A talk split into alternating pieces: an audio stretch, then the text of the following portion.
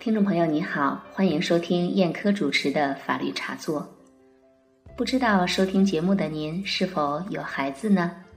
如果您的孩子恰巧未成年，如果他在你不知情的情况下拿了钱买了一个价值不菲的玩具，您会如何处理呢？今天的法律茶座节目时间里，就想和大家谈这样一个真实的案例：八岁儿童偷买玩具，家长要求退货，引纠纷。八岁儿童小欢私自偷拿家长的三百元钱购买玩具，家长发现后找到商家要求退钱，结果遭到拒绝。家长一怒之下找到消费者权益保护委员会。在消委会的调解下，商家退还了家长八成货款，但是商家表示质疑，说自己没有诱骗孩子购买玩具，也不是强制孩子消费，所以消委会和家长索赔没有道理。事情究竟怎么回事呢？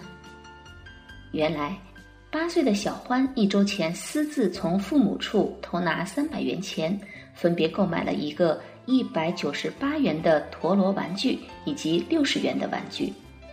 当他父亲李某发现孩子购买高价玩具后，便找到出售该玩具的商家，并提出退还一百九十八元的陀螺玩具，要求商家退还货款。而商家并不认同小欢的父亲李某的看法，拒绝退款。为此，小欢的父亲李某找到消费者权益保护委员会，经消委会调查后，确定双方都应承担责任。首先，确定小欢的父亲存在监管不严的责任。不过，指出商家销售产品时不确定小孩是无完全民事行为能力人就销售高价玩具。所以，商家向小孩售卖玩具的做法是不正确的，应当退款。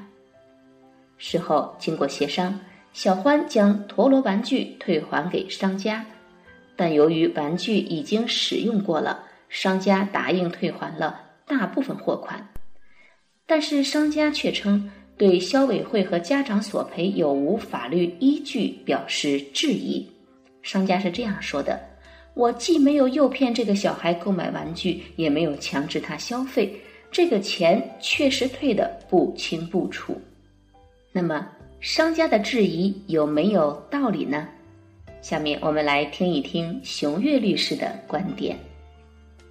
我国民法通则规定，不满十周岁的未成年人是无民事行为能力人，由他的法定代理人代理民事活动。除了接受奖励、赠与、报酬以外，无民事行为能力人进行的民事活动无效。十周岁以上的未成年人则是限制民事行为能力人，可以进行与他的年龄、智力相适应的民事活动。其他民事活动则由他的法定代理人代理，或者征得他的法定代理人的同意。本案中，当事人只有八岁，属于无民事行为能力人。因此，其购买玩具的行为是无效的。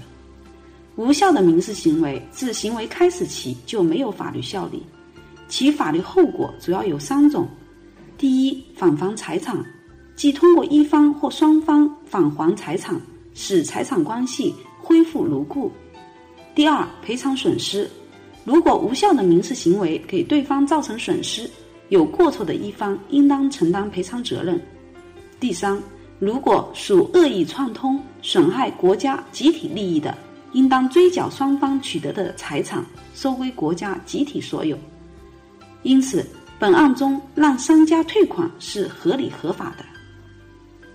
感谢熊岳律师的精彩点评，听众朋友，您现在收听的是燕科主持的法律茶座。今天和您谈的案例是：八岁儿童偷买玩具，家长要求退货引纠纷。感谢您的收听，同时欢迎您关注我们的同名微信公众号“法律茶座”。好了，听众朋友，今天节目就到这里，再会。